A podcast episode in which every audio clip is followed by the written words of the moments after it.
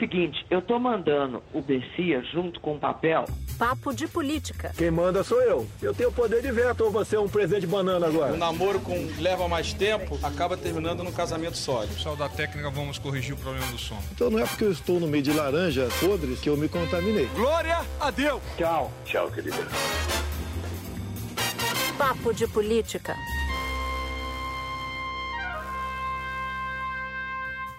Começa agora o Papo de Política e aqui comigo Maju Coutinho e a nossa convidada super especial, Flávia Oliveira, dando aqui o ar da graça para gente nesse episódio de agora. Bom, a gente vai aqui avaliar os últimos movimentos da CPI da pandemia. A gente conta quem se ofereceu para ir à CPI por meio de uma rede social e acabou sendo convocado e da comemoração do governo porque avalia que conseguiu tirar o Omar Aziz do G7. Será? G7 é aquele grupo que está pegando no pé do Bolsonaro na comissão, ali, o tempo inteiro. Falamos também sobre as movimentações no Congresso pela prorrogação do auxílio emergencial e da reação da equipe econômica do governo. Aumenta o som, fica com a gente, ajusta seu fone de ouvido, porque o Papo de Política está começando agora.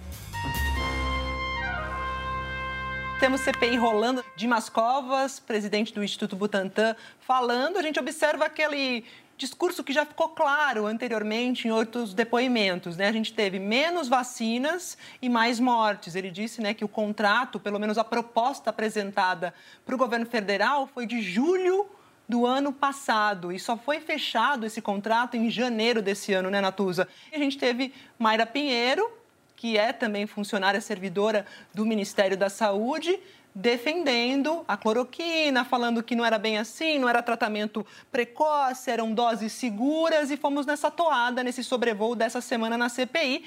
E aí, né, Natuza, governistas e Flávia sendo atendidos com o pedido, com o Omar Aziz convocando, concordando em convocar governadores. E isso deixou muita gente surpreso, porque acharam que foi muito repentina, Flávia, essa, essa mudança, porque até ontem Omar Aziz não falava na convocação neste momento e, de repente, ele tirou da cartola.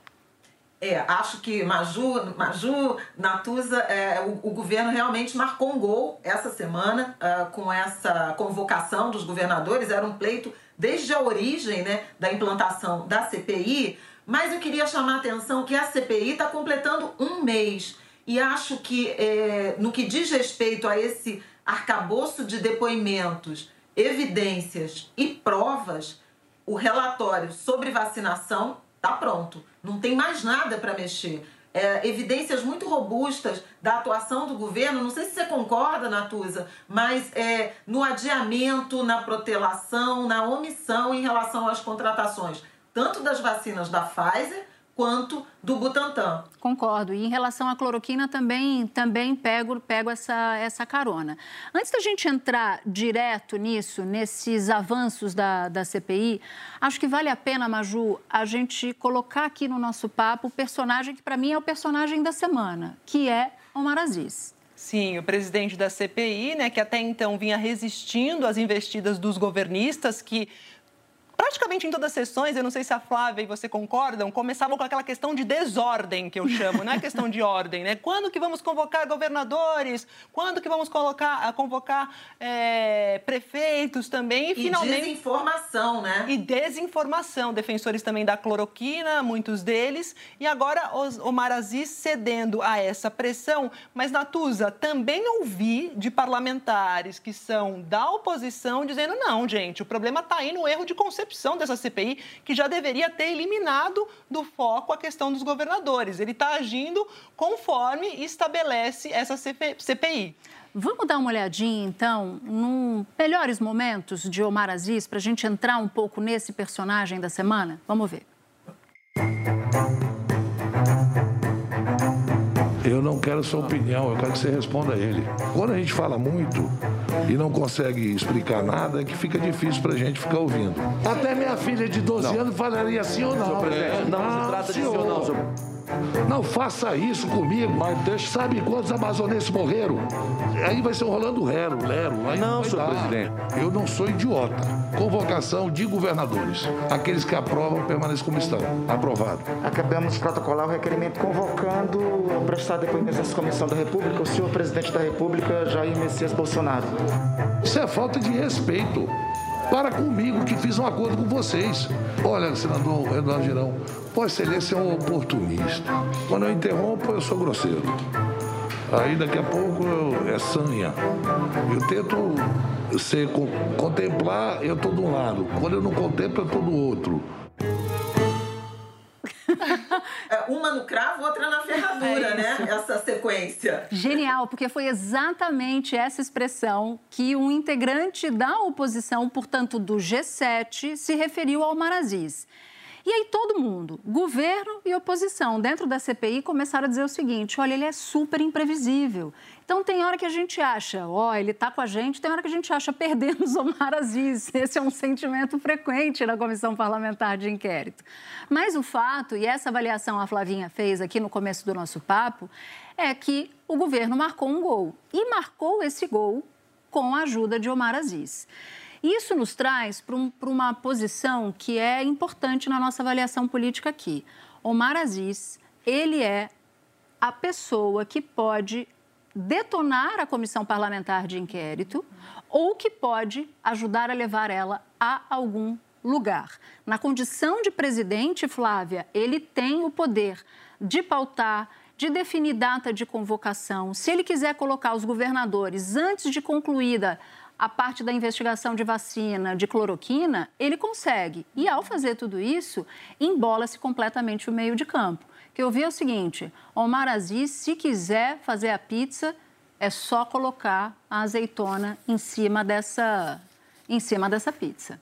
É, acho que ele fica muito ah, pressionado, né? É, mas tem um, um fator aí que eu acho que pode ser de desequilíbrio, que é o Amazonas. Será que não tem é, algum tipo de medição em relação à, à população amazonense, opinião pública amazonense e o comportamento do senador, dos senadores né, do Amazonas, que estão com um protagonismo muito, muito forte e até a semana passada muito críticos né, na, na CPI. Talvez ele tenha uh, acentuado um pouco a dose nas primeiras semanas e agora caminhou um tantinho para o equilíbrio de olho em, em opinião pública, em eleição sem dúvida, sem dúvida nenhuma, porque ele, o mandato dele de senador termina no ano que vem. Ele precisa ser um candidato competitivo nas eleições do ano que vem. Então ele está mirando isso. Está mirando, né, Flávia? Mas a gente pensa o seguinte: o Amazonas foi um estado que sofreu muito com a pandemia, né? Então será que esse não pode ser também um tiro no pé, de repente? Porque é um estado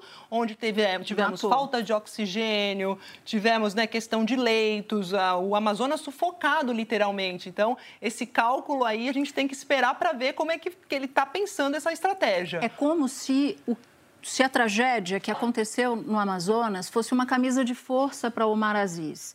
Ele não tem muito como fazer o jogo do governo, porque se ele o fizer, ele dá um tiro no pé enorme do ponto de vista eleitoral. Então, ainda que o governo cante vitória dizendo pegamos Omar Concordo Aziz, inteiramente. ele não tem essa liberdade de trânsito toda não, Flavinha.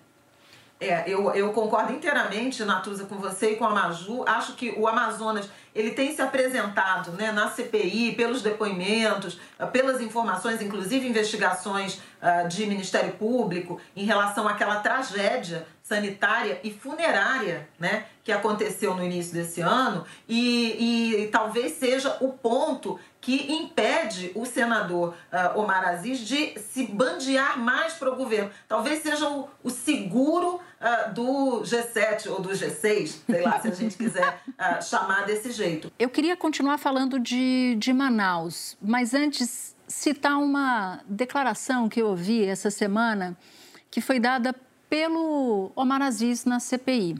Quando perguntaram, ah, você está muito próximo do governo, que história é essa e tal, ele disse assim para o interlocutor, Bolsonaro, Bolsonaro não é Forrest Gump, não ele abandona amigo. Ele não é aqueles meninos do resgate do soldado Ryan. Ele deixa o cara jogado no campo de batalha. Ele deixa os amigos feridos no meio do caminho. Qual é o amigo ferido? Hã? Que ele recolheu. Então é curioso isso, porque Bolsonaro tem essa fama, Flavinha, para a política, né? E como Omar Aziz é alguém de Manaus e, como a gente falou, extremamente cobrado pelas posições que ele tem e terá na CPI, a proximidade com Bolsonaro para ele pode ser um agravante. Mas eu queria voltar para a questão Manaus. Essa semana teve a secretária Mayra Pinheiro, que basicamente não explicou por que, que ela estava lá em Manaus, não viu o colapso acontecendo e ficou insistindo na cloroquina. É muito impressionante o, o depoimento da secretária. É uma tentativa, algumas tentativas, né, de é, distribuir responsabilidades lateralmente, uma característica que já tinha sido observada no depoimento do ex-ministro Eduardo Pazuello, mas é, o conjunto de, de informações, depoimentos, uh, provas já reunidas uh, em relação ao colapso uh, do sistema de saúde, mas também do sistema funerário né, é, no Amazonas, em Manaus, em janeiro, elas são muito robustas. Eu acho que são duas frentes da, da CPI que avançaram Uh, muito nesse primeiro mês. Vacinação e esse episódio de Manaus, muito atrelado ao experimento cloroquina. E aí, eu acho que esse, esse conjunto né, é, de provas, de evidências, de depoimento, ainda tem é, um elemento a mais que, se for é, incorporado à CPI, vai dar mais problema, mais dor de cabeça para o governo, que é um artigo que foi publicado essa semana pela revista científica Nature Medicine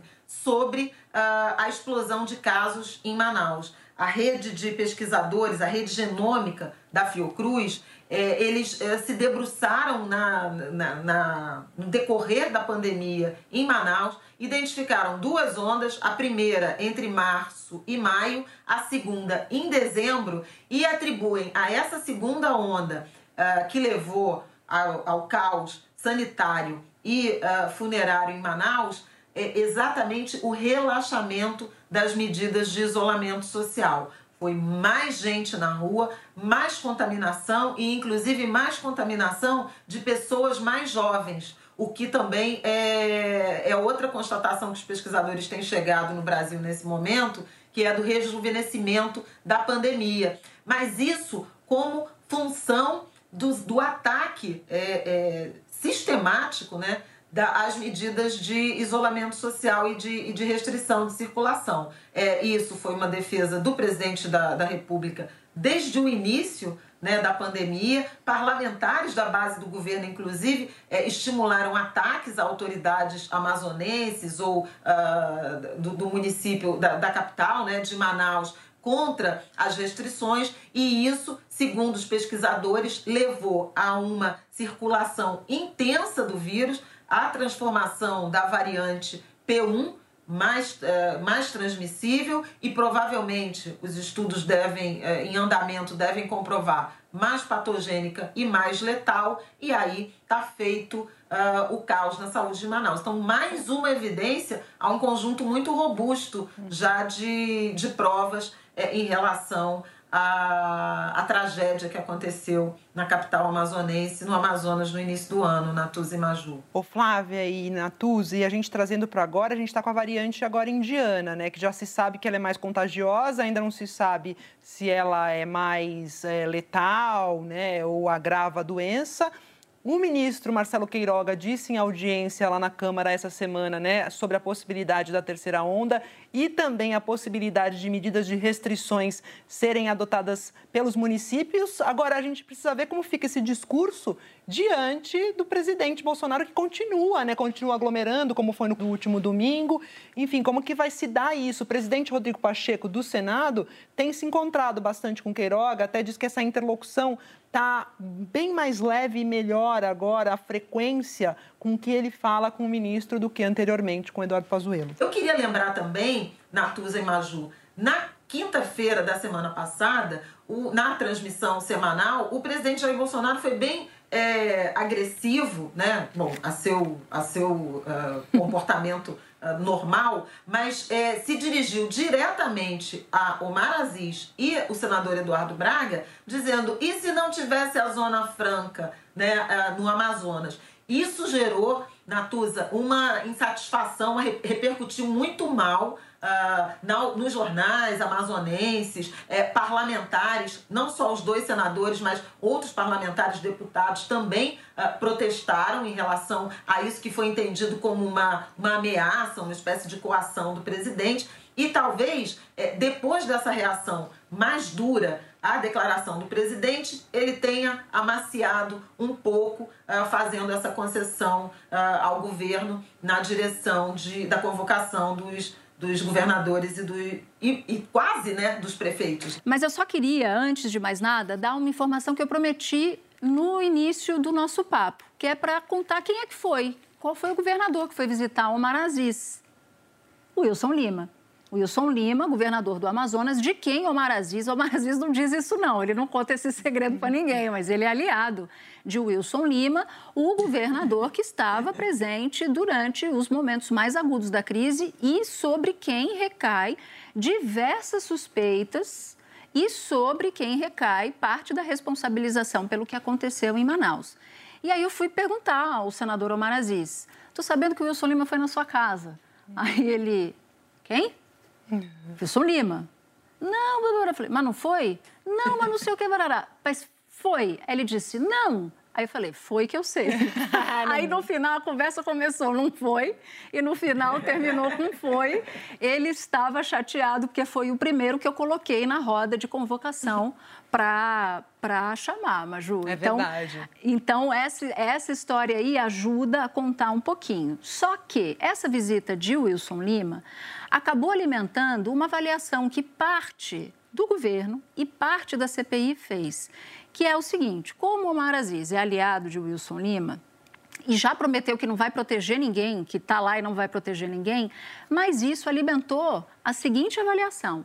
Omar Aziz colocou no roteiro da CPI nove governadores para que não fosse o Wilson Lima sozinho pedindo o Supremo direito de não ir à CPI. Isso poderia expô-lo muito mais. Ir no meio de outros governadores diluiria o peso, uhum. o peso de imagem. O Maraziz, claro, nega, diz que repete que não vai, que não vai proteger. Então, Maju, tem essa história. Mas no lance dos governadores, quando eu perguntei para ele do, do eu falei, olha, você está de mal com, com, os outros integrantes do G7, não está? E aí ele virou e falou assim, porque toda, toda semana eles se reúnem, a gente já contou aqui, né? Nós revelamos aqui esse jantar. Exatamente. Então, toda semana, o G7 se reúne na casa de Omar Aziz. Lá eles tomam vinho, felino, que é sugestivo, e comem lá um bacalhau. Aí o que, que o Omar Aziz disse? Não vai ter mais jantar é. na minha casa, não tenho mais dinheiro para comprar vinho, não tenho mais dinheiro para comprar bacalhau. E tem um ponto aí que eu também tinha prometido que a gente iria contar, que é o seguinte: nessa estratégia aí de transformar a CPI em algo tão confuso e ingovernável, tem erros da parte do, da, da, base oposicionista também, de quem faz oposição ao presidente Bolsonaro, porque do nada sacaram Wilson Witzel na convocação. E aí eu queria contar essa história para vocês. Tá lá, Randolph Rodrigues navegando nas suas redes sociais quando ele se depara com uma mensagem inbox via Instagram de Wilson Witzel, que estava ali dizendo: Ó, oh, eu estou disposto a ir na CPI. Por que, que ele está querendo fazer isso? Porque o Wilson Witzel é alguém que não tem mais nada a perder. Então, ele quer ir à comissão para falar de Bolsonaro, para falar de Flávio Bolsonaro, para falar do Procurador-Geral da República, da Subprocuradora-Geral da República. Mas a pergunta é: isso interpose pode interessar do ponto de vista político, evidentemente. Mas para a CPI, interessa para responder, Flavinha, aquilo que você acabou de dizer que a CPI precisava responder, precisa de Wilson Witzel, mas de qualquer maneira ele estava ali. No, no hall de futuros convocados. O que ninguém sabia é que ele tinha mandado uma mensagem via Instagram para o senador Randolfo Rodrigues. Pela rede social. Mas é a cara desse personagem, Natuza. Não apenas se oferecer, vou usar uma metáfora futebolística aqui para fingir que entendo alguma coisa, mas é aquele jogador ali no, no banco, né? Se aquecendo, falando Ô, professor, me, me, escala aí que eu tenho. eu vou apresentar um resultado. É, o Wilson Witzel é, caiu no ostracismo, né? Ele sofreu uma, uma derrota é, no Rio de Janeiro muito sério, um apogeu e uma decadência em tempo recorde, sem nenhum tipo de apoio uh, na Assembleia Legislativa, popular nenhum, ninguém nem lembra, mal lembra né, que ele foi governo, e para ele é, continuar ou tentar se iludir que continua existindo politicamente, só um palco como a CPI. Então, uh, confere totalmente com o personagem esse oferecimento. Um oferecimento, Wilson Witzel. Agora, será que vai ser bom para a CPI? Não sei. Ô, Flávia, teve o oferecimento né, na Tuzinha Inbox e teve o oferecimento, assim, às claras também do governador João Dória, né? Falando, ó, se quiser eu vou também, quem não deve não teme. Duvido. Eu falo, duvida, né? Duvido, Duvido que João Dória queira ir nessa CPI, mas tudo bem, vamos lá. Olha, vou dividir com vocês, porque acabou de, de chegar, o senador Omar Aziz me mandou aqui o calendário das oitivas, dos depoimentos. Tem o calendário até o início de julho. Então, ó, nesse calendário a CPI vai ouvir, vai ouvir cientistas, entre eles a Natália Pasternak, por exemplo, e começa a ficar potencialmente explosiva a partir de meados do mês de junho. Então, olha só, Maju e, e Flavinha. Wilson Witzel, que, de, de quem falávamos, vai depor a CPI no dia 16 de junho, numa quarta-feira. Uhum. Felipe Martins, assessor do presidente Bolsonaro para assuntos internacionais, foi aquele mesmo assessor que foi ao Senado Federal e, atrás do presidente do Senado, Rodrigo Pacheco, fez um gesto que foi associado a um gesto supremacista branco, que ele negou depois, mas, de qualquer maneira, causou muita confusão. O presidente do Senado abriu uma investigação. E também tem no início, no fim de junho, início de julho, a rodada dos, dos governadores. governadores. Então, olha só, ah. Wilson Lima, primeiro governador que irá à CPI. Será na terça-feira, dia 29 de junho. Na quarta, vai Helder Barbalho, governador do Pará. E na quinta, Wellington Dias, oh governador do Piauí. E Natuza também, é dia 17, na quinta, a gente tem Carlos Wizard, você falou, do também que é suspeito de participar do gabinete paralelo, o gabinete Sim. das sombras, né? Como disse o, o relator Renan Calheiros. Então, a partir, só para recapitular, a partir do dia 29 de junho começa a fase do depoimento dos governadores. A comissão parlamentar de inquérito tem nove governadores na lista. Aqui nessa, nesse calendário só tem os três primeiros. Ô, Natuza, acho importante a gente chamar atenção para essa, essa data aí, 29 de junho, marca aí o início do terceiro mês da CPI. Então, é, pode ser bastante determinante né, é, na estratégia do governo de tentar uh, entupir uh, a CPI de depoimentos, puxar mais uh, penas, né? é como, como diria o, o ministro, o finado ministro Teori Zavascki, para uh, alongar e enfraquecer a CPI, né? É, o, o, terceiro mês, em tese, ela duraria 90 dias, é um prazo, é o, é o período uh, muito importante na produção do relatório, ou deveria ser, né? Exatamente. Olha, enquanto a CPI estava acontecendo, rolando essa semana em Brasília, começou a surgir forte o debate do auxílio emergencial. A gente já vem falando aqui que a fome voltou, que as pessoas em situação de fome, insegurança alimentar estão sofrendo desde que o duto do auxílio foi interrompido, né? Não tem auxílio, não tinha auxílio em janeiro, ficou janeiro, fevereiro, março, como quem tivesse conta para pagar e comida para comprar pudesse suspender e voltar a se alimentar a partir de abril, que foi quando o auxílio emergencial voltou a ser pago. E associada à discussão do auxílio em Brasília, teve ainda a discussão de um benefício à la Bolsa Família, que pode ajudar eleitoralmente Bolsonaro. É bom a gente dizer o seguinte, que a popularidade de Bolsonaro no ano passado, quando o auxílio de 600 reais estava sendo pago, ele teve, ela teve um pico até 37%, que era algo que Bolsonaro não tinha nem no período pré-pandemia, Flávia. E com isso ele conseguiu sim bastante empuxo para atravessar em termos de aprovação essa, esse deserto que foi a primeira fase, o primeiro momento da pandemia.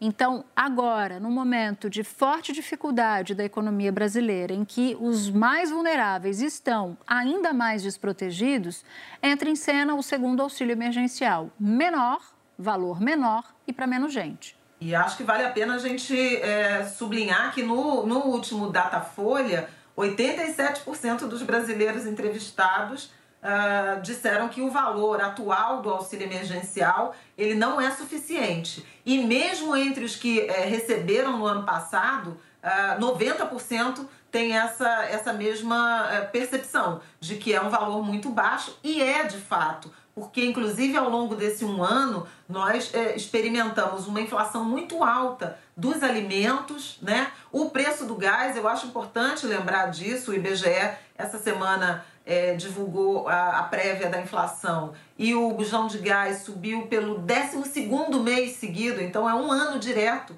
de alta no bujão de gás e esse é um combustível básico né, é, dos lares, das famílias brasileiras. Então é, é claramente insuficiente para uma população que está vulnerabilizada e é intensamente em situação de fome mesmo, né? É, todas as pesquisas indicam isso, entre 20 a 30 milhões de brasileiros, dependendo da, da forma de medir, estão em situação de fome. Estão aí, inclusive, as campanhas né, de arrecadação de, de doações para distribuição de alimentos, que não nos deixa mentir, né? É, o povo pelo povo, né, Flávia? E aí a gente tem também carne sumindo da mesa do brasileiro, né? Como a gente nunca viu há 25 anos, uma pesquisa mostrou que teve uma queda, né, é, na quantidade de carne que as pessoas estão co comendo.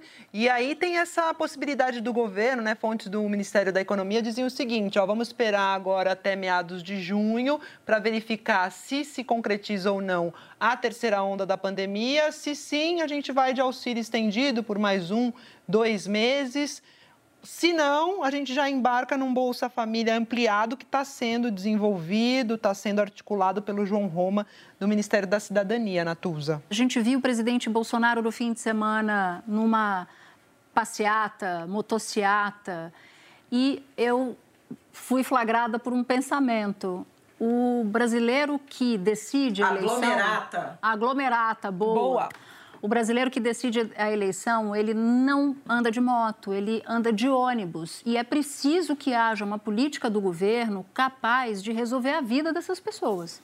Os números falam em algo entre 20, 27 até 30 milhões de brasileiros na miséria. Mas a insegurança alimentar, que é uma dimensão também preocupante, ela alcança praticamente metade do país. É gente que, por exemplo, troca o arroz pelo macarrão, ah, ah, deixa de tomar café da manhã, ou suprime um lanche ou um jantar, ou ah, cede a comida para um outro membro da família, por exemplo, uma criança. Então, a gente está vendo uma, um cenário ah, de, de deterioração ah, das condições sociais muito grande a partir aí da, da pandemia. Agora, eu fico pensando como é que vai ser, mesmo com esse auxílio menor, a gente vai ter o ritmo de vacinação, que a gente ainda não sabe muito bem como que vai se dar. É, qual que vai ser o impacto disso mesmo ano que vem na eleição? E se o presidente não pode manejar essa turbinada mais próxima mesmo do período eleitoral? É o que os aliados do presidente acham que, que, que vai acontecer, que haverá o pagamento do auxílio ou benefício do Bolsa Família, por exemplo, recalchutado, mais uma recuperação da economia, mais uma aceleração no fim desse ano, se a vacina de fato chegar para todo mundo, e uma aceleração coincidente com o período da eleição, e que isso pode beneficiar Bolsonaro politicamente nas eleições. Então vamos ver, porque essa é a conta que eles estão fazendo. Você fala com um deputado do Centrão, por exemplo, que está com Bolsonaro, ele diz, eu pergunto, você está preocupado com a popularidade do presidente que está em queda? A CPI pode inclusive ter ajudado? A aumentar esse desgaste, ele diz: olha, a gente está preocupado, mas se tiver auxílio, economia, porque o que elege presidente da República é economia, PIB. e tiver algo acelerado com todo mundo vacinado, o presidente Bolsonaro sim será um candidato competitivo. Essa é toda a tese do Centrão, em parte para justificar o apoio ao presidente Bolsonaro, até porque o Centrão é muito forte no Nordeste, onde o presidente Bolsonaro não está bem. Então, eles estão tentando colocar gás, gasolina nessa história, né? Vou falar em botijão de gás que está caro, o auxílio só dá para pagar muitas vezes o, o botijão. Gente, vamos passar para o terceiro, terceiro papo aqui do nosso episódio. Flavinha, um ano da morte do João Pedro, que estava em casa, um adolescente de 14 anos de idade e que foi atingido pelas costas. Nenhuma evolução, aparentemente, da investigação para saber o que aconteceu.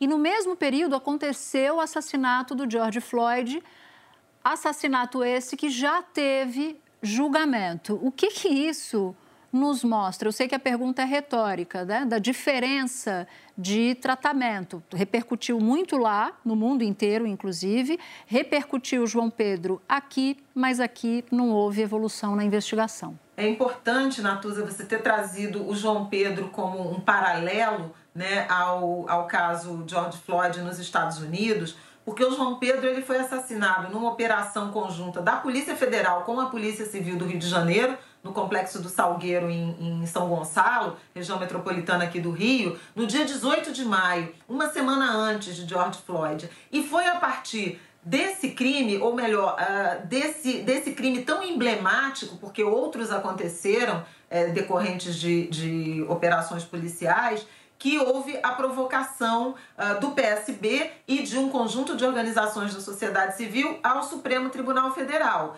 A partir dali, em junho, o ministro Edson Fachin determinou liminarmente a suspensão das operações policiais em favelas do Rio durante a pandemia e em agosto, depois do recesso, o Supremo referendou essa decisão e determinou também que o Rio de Janeiro uh, implementasse um plano de redução da letalidade policial. Então, praticamente simultaneamente, uh, o Brasil, a partir do Rio de Janeiro, disparou uh, um pleito, uma judicialização uh, em relação a essa questão da violência policial e os Estados Unidos explodiram em manifestações que que tiveram é, resultados né, ah, políticos, inclusive, muito sólidos. É, acho, que, acho até que a Maju vai concordar que Kamala Harris não seria vice-presidente dos Estados Unidos se não tivesse ocorrido aquela onda de manifestações é, e, de, e de luta por justiça, contra o racismo e por mais representatividade uh, nos Estados Unidos ao longo de 2020. Agora veja, nesse um ano, o que a gente viu?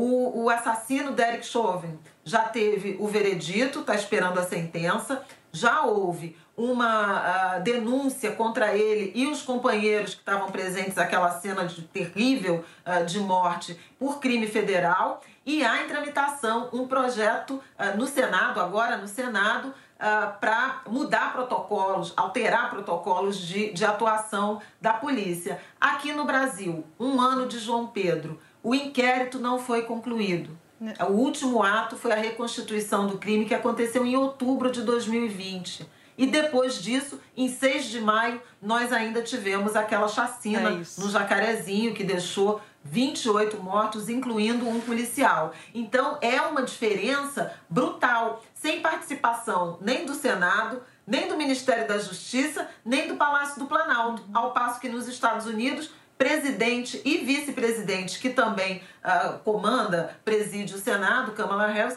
defendendo a elaboração, de, a aprovação desse projeto de lei que muda protocolo policial. Diferenças abissais entre os Estados Unidos e o Brasil, onde há muito mais violência. É, há muito mais violência. A gente tem que destacar aqui, né, Flávia, que teve um papel das comunidades que protestam, né? Porque às vezes a gente reclama, né, que não se vê a dimensão do que ocorre nos Estados Unidos, mais comunidades, os afetados protestam sim, reclamam sim, e eu concordo com a Flávia. Tenho antes George Floyd, depois George Floyd, acho que no mundo inteiro esse impacto, mas no Brasil ainda o um impacto reduzido. Tivemos também João Alberto, se a gente lembrar, né, verdade, né, Flávia, verdade. que lá no, no, no Carrefour de, de Porto Alegre, Isso. no Dia da Consciência Negra. De novembro. É, na véspera do Dia da Consciência Negra, né, que foi um caso também chocante e absurdo. Então, o que mostra que a gente tem muito a caminhar ainda com relação a esses temas aqui no país. Mas eu acho que a comunidade negra, a população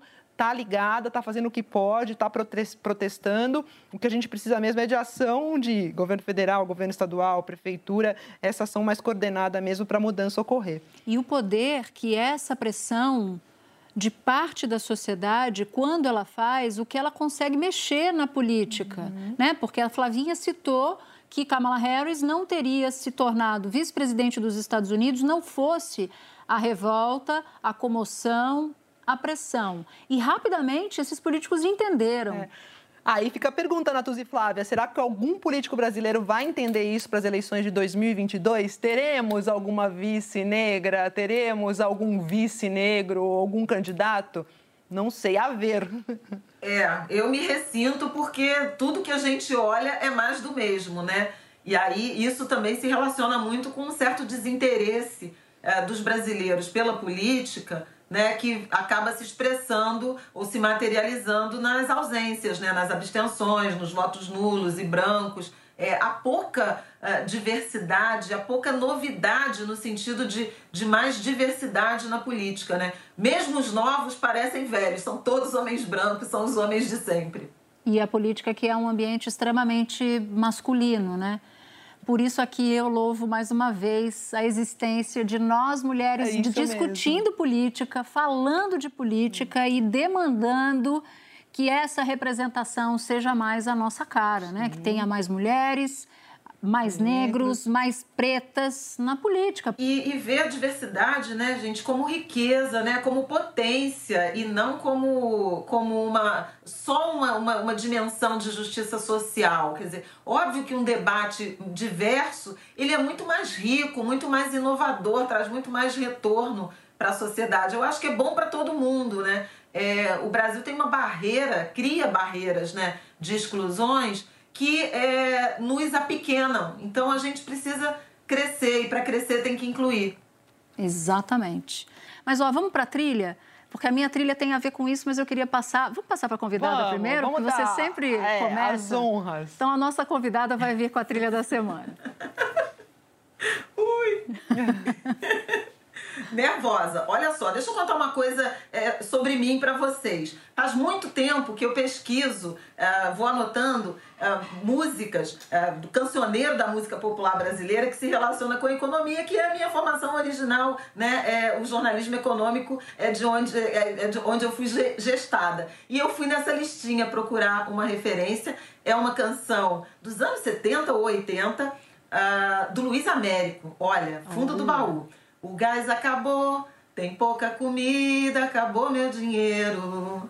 Pagamento está longe, ainda não pintou o décimo terceiro. Gente tem um refrão muito bonitinho. Céu. E aqui estou pedindo carona pra ir trabalhar. Pensando na nega, mãe do meu moleque, que nunca se queixa, está sempre a cantar. Seja Nossa. lá, seja lá Gente. o que Deus quiser. Maravilhoso, ela acabou. Eu não canto mais. A partir de agora, ela tem repertório, voz, então ela humilhou, me humilhou completamente. Eu acho que eu não vou nem cantar. Ah, Qual é a sua? Sim, canta sim. Gente, é eu vou com sugestão. Gente, eu tava muito nervosa, eu não até foi lindo, não foi lindo. eu não vou cantar, eu vou ler. Foi sugestão dos nossos internautas, os seguidores do Papo de Política, hashtag Papo de Política. Eu vou com mesmo com toda a fama, com toda a cama, com toda a lama, a gente vai levando, a gente vai levando. Eu vou de Ney Mato Grosso. Tem gente com fome, tem gente com fome, tem gente com fome, tem gente com fome, tem gente com fome. E assim a gente encerra essa edição do Papo de Política. Muito grata que a Flavinha esteve aqui com a gente. Bom, e hora de agradecer a nossa super equipe, edição executiva Daniela Abreu, edição e produção Júlia Zaremba e Germano Martins, coordenação Pedro Godoy, supervisão Cadu Veloso, sonoplastia Luiz Rodrigues, supervisão técnica Júlio César Fernandes e Renato Ramos. E ó, o nosso podcast também é programa de TV na Globo News, toda quinta-feira, às 11h30 da noite. E eu vou te lembrar, o podcast não é igual ao programa de TV. Pelo contrário, a gente guarda histórias exclusivas aqui para contar para você Obrigada por nos ouvir até aqui. Até o próximo episódio. Tchau, tchau.